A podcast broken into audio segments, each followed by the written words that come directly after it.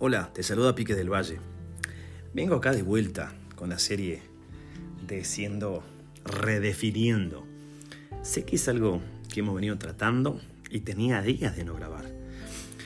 El problema es que no me considero alguien que, que grabe porque tiene que, sino grabo porque considero que tengo algo para decir. Y busco ser en esta oportunidad disruptivo, ir sin censura, ir directo y hay algo que a mí me, me, llama mucho la atención y lo que yo quería compartirte en esta oportunidad. Así que arrancamos y voy con todo. Mira, una de las cosas que me, que me sorprende muy bien es que dice en el primer libro de Timoteo, si vos tenés Biblia y si no acompañame, primera de Timoteo 4, del 1 al 5, yo tengo la versión NBI, nueva versión internacional. Esta dice así claro, el Espíritu deja en claro que a medida que pasa el tiempo, algunos abandonarán la fe y perseguirán las ilusiones demoníacas presentadas por mentirosos profesionales. Estos mentirosos han mentido tan bien y durante tanto tiempo que han perdido su capacidad para la verdad. Te dirán que no te cases, te dirán que no comas tal o cual comida, comida perfectamente buena que Dios creó para hacer comida de todo corazón y con acción de gracias por los creyentes, que sabe más, todo lo que Dios creó es bueno y debe ser recibido con agradecimiento. Nada debe ser despreciado y desechado. La palabra de Dios y nuestras oraciones santifican cada elemento de la creación. En otras partes, la escritura habla, dice, en otra versión dice, pero el Espíritu dice claramente que en los posteriores días algunos apostatarán de la fe, escuchando espíritus engañadores y a doctrinas de demonios. Mira qué grosso lo que acabamos de leer. Una de las cosas que me sorprende es que hoy en día, si vos vas a una iglesia y estás en, no sé, una iglesia, no puedo generalizar ni lo haría jamás, pero de estas que son muy grandes, donde hay muchas personas, yo sé que cuando uno habla de esto da la impresión de que uno está como, como celoso, ¿no? De no cooptar tanta gente como la tienen ellos o, de este tipo de, Pero te prometo que no es celo lo que te digo. Solo es ponerse a pensar ¿Por qué este tipo de, reuniones son tan concurridas? Y te soy honesto, he tenido a bien estar en cuatro o cinco de este tipo de, congregaciones en las cuales hay tantas personas y me topo con un denominador común. El mismo es en todos lados. Frases como eres un campeón, frases como lo, mejor está por venir, frases de tú eres bueno, hay un gigante en ti, y, cosas por el estilo es, el cóctel de cada día. Canciones perfectamente ejecutadas. ¿eh? Es más, yo soy músico y cuando escucho lo que suena ahí suena tremendo. Tienen un sonido espectacular. Cualquier músico anhelaría tocar allí por el sonido que ellos tienen. Eh, llevan artistas de renombre y obviamente si los lugares son concurridos con un artista de renombre se vuelve más concurrido aún. Shows de primera que cualquier otra persona envidiaría de poder lograr llevarlos a cabo dentro de lugares así. Cosas que te hacen sentir tan bien y tan atraído que sin duda alguna después de escuchar lo que allí te dicen querés volver. Pero por supuesto, venden merchandising con las frases que proclaman, libros de los principales del lugar, si no es del pastor es desde la esposa y si no es hacen promoción a la banda de la iglesia, eh, tienen cafeterías impresionantes, o sea, ¿a dónde quiero llegar? El lugar es tan bárbaro, salís feliz, salís hecho un campeón, salís empoderado, salís con ganas de conquistar el mundo, ir por tu sueño, seguir tu corazón, saber que veniste a esta tierra para ser feliz y salís lleno de esa como inyección de avivamiento. El problema es que eso con la escritura no tiene absolutamente nada que ver. Porque el texto que leímos dice que en los posteriores días muchos apostatarán contra la fe y la palabra apostatar, cuando dicen él es apóstata o apostasía, asusta. Pero la palabra apostasía no tiene más que ver que es abandonar una verdad para irte en pos de una mentira. O sea, esto no es ignorancia, es negligencia. Viste la verdad, pero dijiste, mm, esto muy feo, mejor sigo esto. ¿Y cuántas veces aquí aplica aquel chiste? Que no es chiste, dijeran algunos, sino suena anécdota cuando dice, desde que leí que fumar era malo, ya no volví a leer. en lugar de apartarse del pecado, dice, mejor voy a otro lado donde me banquen este pecado, donde me permitan vivir como yo quiero vivir. Y ahí tenemos un error grave, porque Pablo le está hablando cuando escribe el libro de Timoteo, en lo que leímos en del 4, de 1 Timoteo del 4 1 al 5, Pablo le está escribiendo a un pastorcito joven que está empezando una iglesia. Le está dando consejos, le está orientando para guiarlo en el contexto de este texto. Le está diciendo, mira, predicas sana doctrina, la correcta. No prediques cualquier cosa, no prediques que hay un campeón en ti porque no hay uno solo que haga lo bueno. No prediques que, que somos gigantes, que vamos a llegar lejos, porque lo único que hay en nuestro corazón, en el tuyo y en el mío, sin Cristo Jesús, es que no somos buenos, ni encontraremos nada bueno dentro de nosotros. ¿Por qué? Porque la Biblia es clara. Y lo dice exactamente así. Romanos 3:12 dice, todos se han descarriado, a una se han corrompido. No hay nadie que haga lo bueno, no hay uno solo. Vos no bueno, yo no soy bueno, no somos buenos. Porque vamos a exaltar que el hombre es bueno si honestamente su naturaleza está corrompida porque es lo que se engendró. ¿Cómo así? Sí, analizar por un segundo. Si vos sos papá, estoy seguro que te vas a dar cuenta de esto. Yo amo a mi hija, mi hija se llama Mía, la amo con todo mi corazón, daría mi vida por ella, pero yo no tuve que enseñarle a ella a hacer malas cosas, yo no tuve que enseñarle a ella a responderme, ahora que ya sabe hablar bien, yo no tuve que enseñarle a ser rebelde, no tuve que enseñarle a mentir ni a hacer berrinches cuando era más pequeña, lo trae innato, es la misma naturaleza que engendramos los seres humanos. Por eso es vital que cada uno conozca a Cristo Jesús, porque de no ser así, el no conocer a Cristo Jesús nos va a llevar a seguir siendo muertos, aunque a los ojos de mucha gente seamos buena onda. O digamos, Él tan bueno, mira, hace tanta caridad, tanta cosa buena que hace. Pero si no recibe a Cristo Jesús en su corazón y va en pos de Él, sigue estando muerto, aunque a tus ojos sea bueno. Porque el estándar es que si estás en Cristo pasaste de muerte a vida. Si no estás en Cristo estás muerto. Y un muerto no puede hacer nada, ni bueno ni malo. Un muerto está muerto. Entonces, lo impresionante de este texto es que dice en los postreros días, postreros días es después de Jesús, cualquier día después de Jesús es un día postrero. Tenemos que tener claro que muchos van a abandonar la verdad. ¿Pero por qué la van a abandonar? Porque hay muchas personas que abandonaron la verdad y el problema no es abandonar solo la verdad, sino predicar ese tipo de mentiras y el problema es que nosotros creemos que porque tienen trayectoria de 20, 30 años, han escrito 3, 4 libros, este, tienen iglesias con mucho renombre, creemos que nunca se van a equivocar, que su palabra es fidedigna, que lo que ellos digan es la posta, la polenta, la verdad. Si estuviéramos en México es la neta, la... O sea, decimos cosas así, a ese nivel.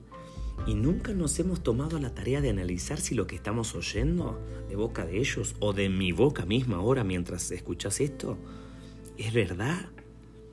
Y decimos, bueno, vamos a tomar esto que es bueno y bueno y vamos a echar lo malo. No, querido. ¿Sabes por qué? Porque si nosotros no nos vamos y confrontamos cada una de las enseñanzas, palabras, prédicas o lo que sea que transite su cabeza y que sea lo que nos digan, si solo decimos, ah, sí, sí, sí, lo que él dijo ahí está escrito, pero no estudiaste el contexto, no te habla doctrina, te exalta voz en cada vez que escuchás, vos en lugar de salir confrontado, salís alegre, salís feliz, salís... Creo que ya te durmieron. Porque cuando uno escucha palabras, yo cuando leo la palabra y veo que no hay uno solo que haga lo bueno, ¿en qué me voy a creer? ¿Qué me voy a creer el gran siervo de Jehová que viaja por aquí y por allá, que tiene años de trayectoria? Si hasta el libro de Eclesiastes dice que cuando el hombre muere su memoria cae en el olvido. ¿Qué me voy a creer yo el sabio, el capo, el mejor? Si yo sé cómo es la escritura, al polvo soy, al polvo volveré. Y esto debiese ser la consigna de cada mañana. Polvo soy, al polvo volveré. Y eso mataría la arrogancia en nuestro corazón. Querido, nos hemos apartado, así de sencillo, creyendo que estos hombres dicen cosas buenas y los seguimos y si sacan un libro lo queremos leer y si, si van a un evento queremos asistir, sabiendo que lo que son son mentirosos profesionales que nos dicen cosas tan bonitas, tan bonitas, que nos convencen, nos hacen reír, nos hacen sentir aceptos en un lugar donde no nos confrontan el pecado, donde no nos dicen la verdad. Y pongamos un ejemplo para entender un poquito lo que el punto que considero quiero colocarte a vos en esta oportunidad. Supongamos que yo soy un doctor y vos llegás a mi consultorio. Yo soy oncólogo, aquel que trata el cáncer.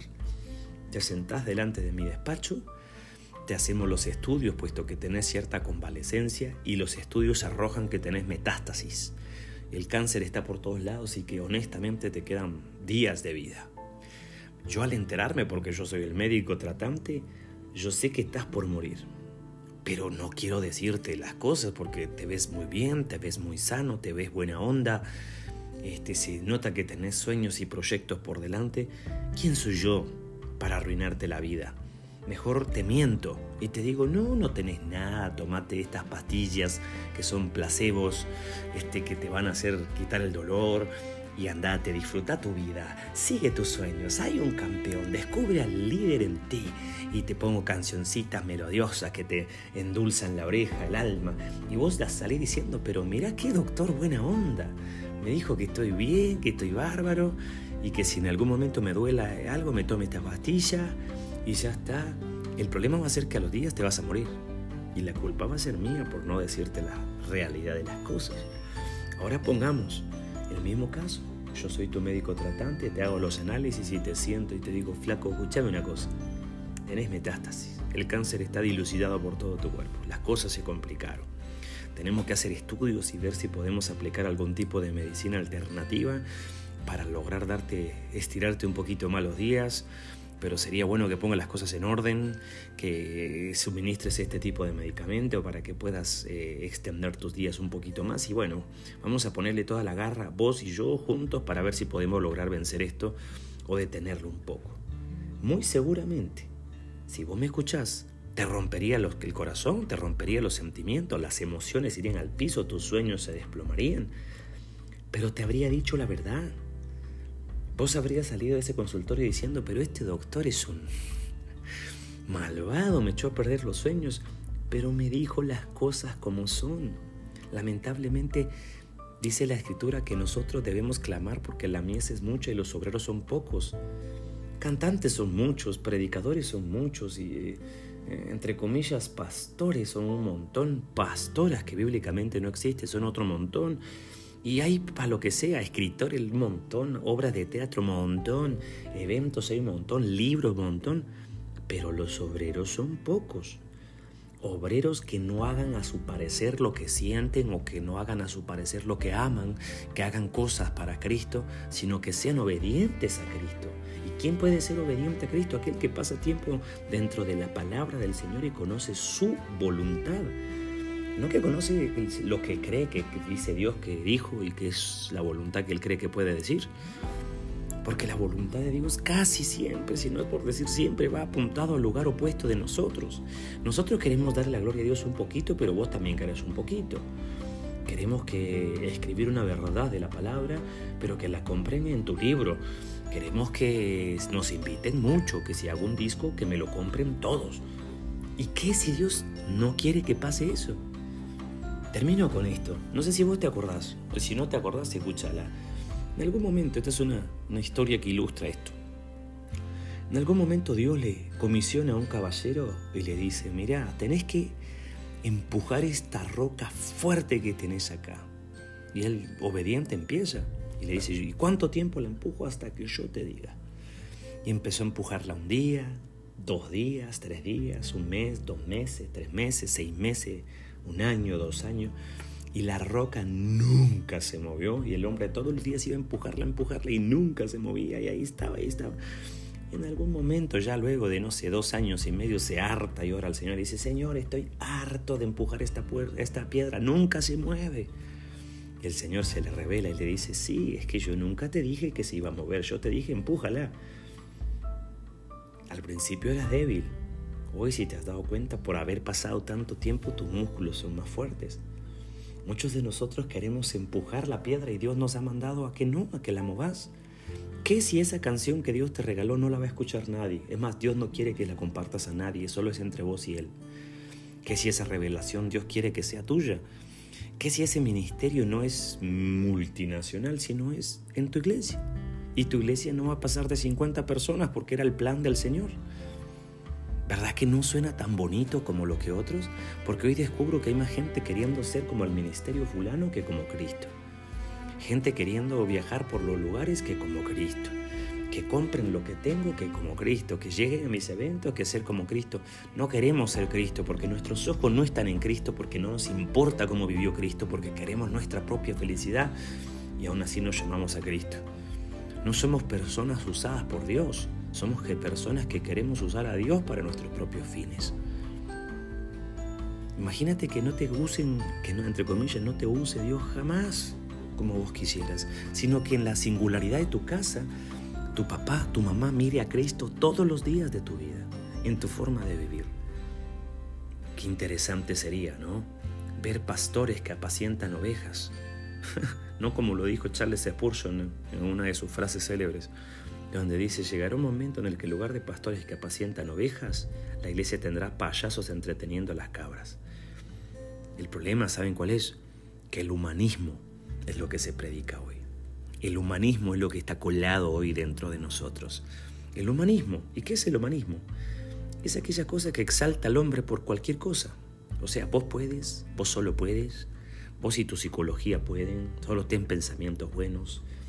Descubre ese gigante, ese gigante dentro tuyo es un conquistador y lo vas a lograr todo. Y avanzamos en pos de nuestros sueños. El problema es que nuestros sueños no apuntan en pos de Cristo Jesús y por ende en lugar de estar avanzando nos estamos alejando cada vez más de Él.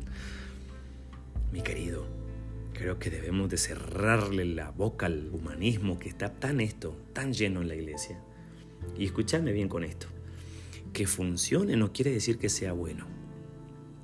Descubrimos que si llevábamos un invitado o hacíamos un concierto con una banda, llegaba mucha gente. Funcionó. Hoy en día creemos, creemos y queremos que para que la iglesia crezca, tenemos que traer a otro pastor más, más importante, más famoso y a otro ministerio de alabanza más grande para que llene malos lugares. Y como funcionó y creemos que era bueno, ahora tenemos que tener a otros pastores y hacemos un congreso fulano y no traemos un ministerio famoso de música, sino traemos varios, ahora tenemos tres. Y como funcionó, creemos que era bueno y así repetimos la estrategia. Que funcione no quiere decir que sea bueno, querido, porque para nosotros el funcionar no es como le pasó al rey David. Yo no sé si lo notaste. Una parte de la historia del rey David se para en un monte alto y ve la ciudad de Jerusalén y dentro de la ciudad de Jerusalén hay un pozo con agua y dice, hay quien me diera a beber de este pozo. Y tres muchachos que andaban con él, loquitos, se meten al pozo, a ese lugar, en esa ciudad estaba donde estaba el pozo, estaba conquistada por el grupo enemigo, irrumpen en el campo enemigo y logran retirar agua de ese lugar y salen y se la llevan al rey y le dice, rey, tomate el agua. Y el rey dice, no me voy a tomar esta agua y la derrama Jehová. Yo nunca había entendido esto hasta que el Señor le dio un poquito de luz a este entendimiento que quiero compartir de lo que le...